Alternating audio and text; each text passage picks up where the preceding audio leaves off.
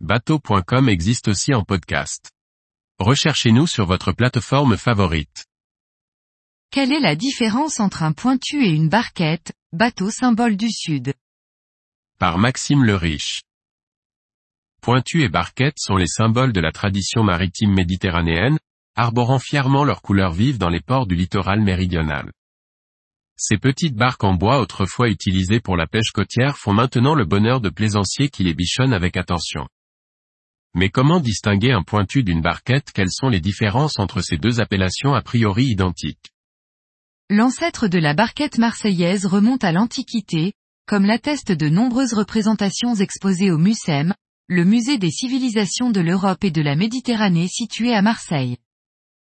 Son évolution sur le littoral français remonte au XVIIIe siècle, et trouve ses origines à Naples. Les Napolitains avaient en effet imaginé des carènes particulières, bénéficiant d'un excellent comportement dans le clapot croisé méditerranéen.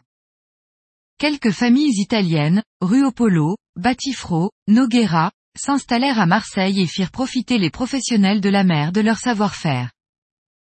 La barquette était plébiscitée par les pêcheurs pour son faible coût, sa robustesse et sa facilité de construction.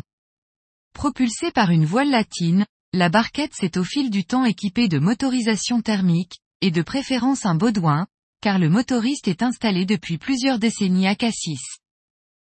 André Ruopolo fut un des premiers à fabriquer des barquettes de plaisance pour des familles marseillaises. Situé au Vallon des Aufs, son chantier a produit près d'un millier de barquettes jusqu'au début des années 1980. Une barquette possède des caractéristiques bien définies. C'est une construction en bois, pontée avec cale et panneaux de cale, et parfois une cabine de pilotage étriquée, centrale ou arrière. Elle mesure entre 4 et 9 mètres de longueur. Sa carène symétrique est en pointe à l'avant comme à l'arrière, et elle bénéficie d'un mètre beau plus important que le pointu. La barque marseillaise a également une proue et une poupe offrant plus de galbe. La forme de la coque est conçue en respectant le gabarit de Saint-Joseph, le saint patron des charpentiers. Son étrave est surmontée d'un élancement destiné à l'amarrage.